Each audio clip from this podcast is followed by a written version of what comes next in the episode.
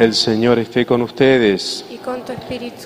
Evangelio de nuestro Señor Jesucristo, según San Lucas. Gloria Gloria, a ti, Señor. Señor.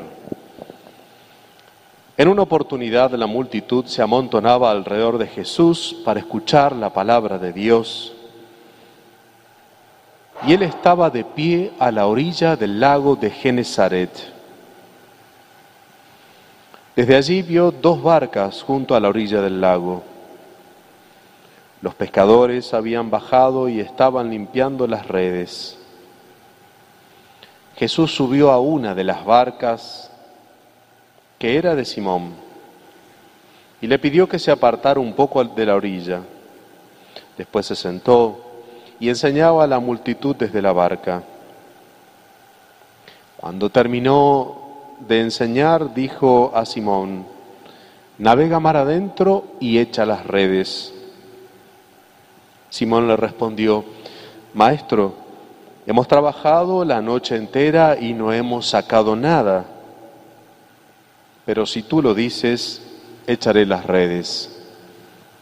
Así lo hicieron y sacaron tal cantidad de peces que las redes estaban a pun- a punto de romperse. Entonces hicieron señas a los compañeros de la otra barca para que fueran a ayudarlos. Ellos acudieron y llenaron tanto las dos barcas que casi se hundían. Al ver esto, Simón Pedro se echó a los pies de Jesús y le dijo, Aléjate de mí, Señor, porque soy un pecador. El temor se había apoderado de él y de los que lo acompañaban por la cantidad de peces que había recogido. Y lo mismo le pasaba a Santiago y a Juan, hijos de Zebedeo, compañeros de Simón. Pero Jesús dijo a Simón, no temas, de ahora en adelante serás pescador de hombres. Ellos atracaron las barcas a la orilla y abandonándolo todo, lo siguieron. Palabra del Señor. Gloria, a ti, Señor Jesús.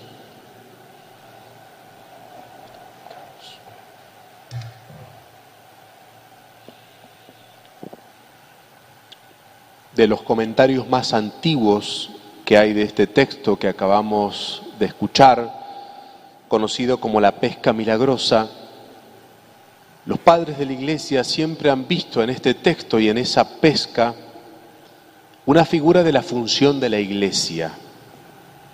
Es decir, que en ese hecho concreto había como un anticipo de lo que luego sería la Iglesia, como ocurrió en muchas otras cosas que nos cuentan los Evangelios. Por ejemplo, en el bautismo de Jesús, que luego sería figura de nuestro bautismo, o la última cena, figura de lo que sería la Santa Misa, etc. En este caso, esta pesca milagrosa va mostrando distintos aspectos de lo que es la iglesia y de la función que tiene la iglesia.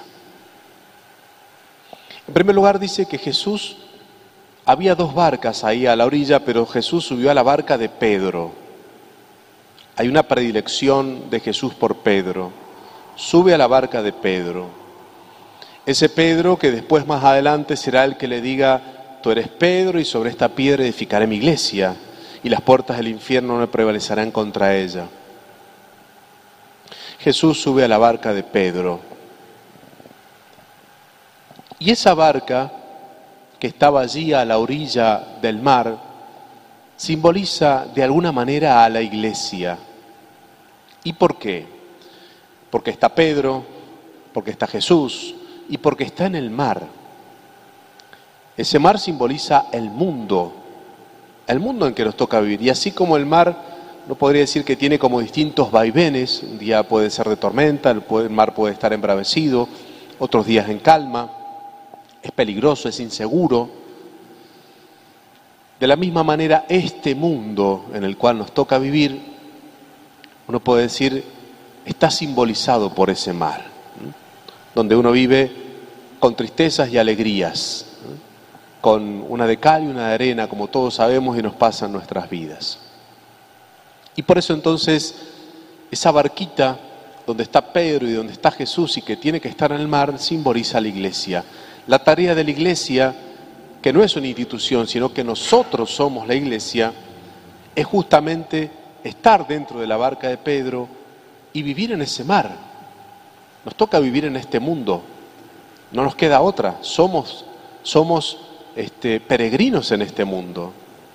San Pablo va a decir hermosamente que vivimos en este mundo, pero no somos de este mundo, porque esperamos, nuestra patria verdadera es la otra, es la eterna, pero tenemos que vivir en este mundo. Y por eso esa barca está en el mar, allí donde está Jesús y Pedro. ¿Y quién le da la seguridad a la barca, a la iglesia? ¿Pedro o Jesús? Pedro ha pescado toda la noche y no ha podido. Jesús, con su mandato, le dice, echen las redes y hacen una gran pesca. ¿Quién es el que le da seguridad a la barca? Jesús. Jesús. Y como en otros pasajes del Evangelio, donde también esa barca simboliza la iglesia, aquella tormenta que tuvo que afrontar esa barca en medio del lago, y Jesús estaba allí en medio y cuando se levantó dijo calma y el mar se calmó y todos entendieron el poder de Jesús. Entendieron que Jesús es el dueño de la barca, que Él es el que no va a permitir que se hunda esa barca, que es la iglesia. Fíjense cómo entonces Todas estas realidades concretas del Evangelio estaban figurando lo que luego sería la iglesia y su función. Es decir, una barca, una institución, un grupo de bautizados que estaban llamados a ser guiados o estar en la misma barca con Pedro y con Jesús y caminar por este mundo como esa barca estaba en el mar.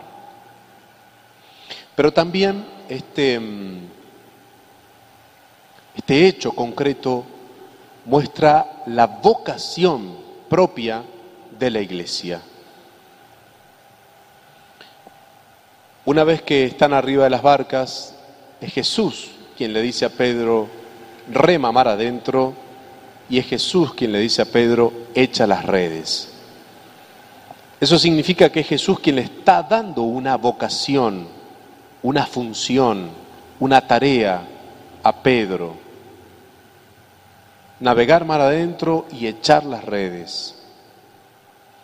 Por eso, la tarea propia de la iglesia no es algo que se haya inventado ella misma, sino que es cumplir el mandato de Cristo. Es Cristo quien le dice a Pedro, echa las redes. Nosotros cumplimos el mandato de Cristo.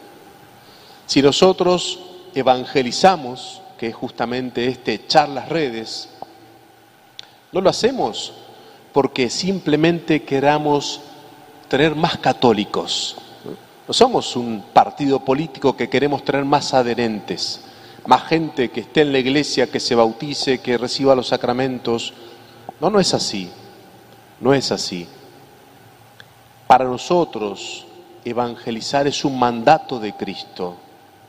No importa si esa noche nos toca no pescar nada o nos toca llenar las redes, como le pasó a San Pedro. Lo que importa es que hemos recibido un mandato y es la vocación propia que compartimos todos los bautizados. Todos somos llamados a evangelizar. Lo han dicho en distintas ocasiones los papas.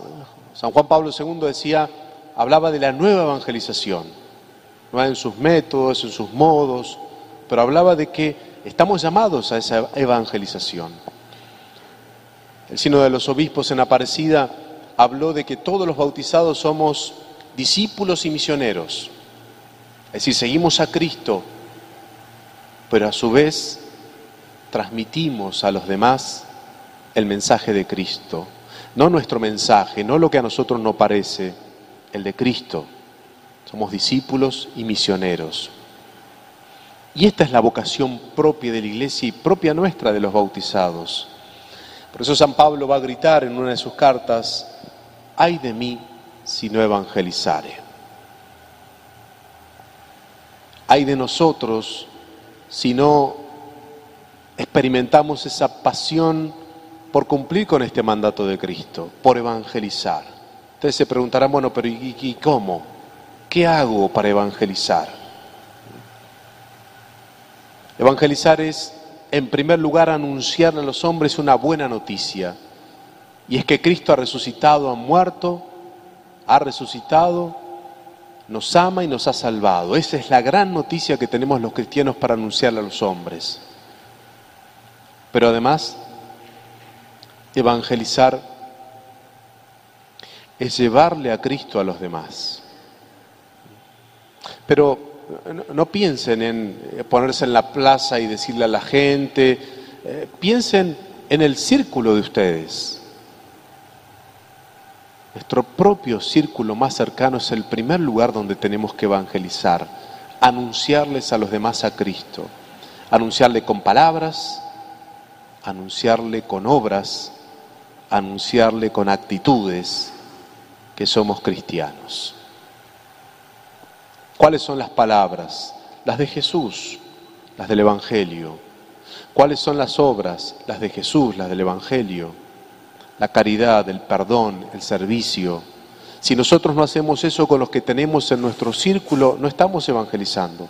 En primer lugar, con mi esposa, con mi esposa, con mis hijos, con mis padres, con mis compañeros de trabajo, en primer lugar a ellos tengo que hacerle ese anuncio. Si yo me glorío de tener una fe y no soy capaz de, de, perdonar a mi compañero de trabajo, ¿qué fe tengo? Tengo una fe pero actúo como ateo. Evangelizar significa no solo creer en Cristo, sino anunciar a Cristo con nuestras palabras y con nuestras obras. Y esto quizás es lo más difícil, y con nuestras actitudes. Pues la fe no es algo intelectual solamente. La fe, si no va unida a las obras, dice Santiago, no tiene valor, no sirve. Entonces no basta que yo diga soy un gran católico si después no soy capaz de ponerme al servicio de los demás, perdonar, luchar contra mi rencor y contra mi odio, ser capaz de dialogar, y tantas otras cosas que todo, todo, todos los días podemos hacer para demostrar que somos cristianos. Ay de mí si no evangelizar. Echen las redes, dice Jesús. Es nuestra vocación. Los bautizados, que somos la iglesia, que estamos en la barca con Pedro y con Jesús, estamos llamados a evangelizar. Los invito entonces a que este hermoso texto del Evangelio, esta figura tan transparente de la función de la iglesia nos ayude a aumentar nuestra fe en la iglesia, que no depende de nadie más que de Cristo, que es el que da seguridad a la barca, Cristo. Y a su vez que cada uno de nosotros sienta el golpe en el corazón del Señor que nos está diciendo, echa las redes, anunciale a los demás que estoy vivo con tus palabras, con tus obras, con tus gestos, con tus actitudes. Ave María Purísima,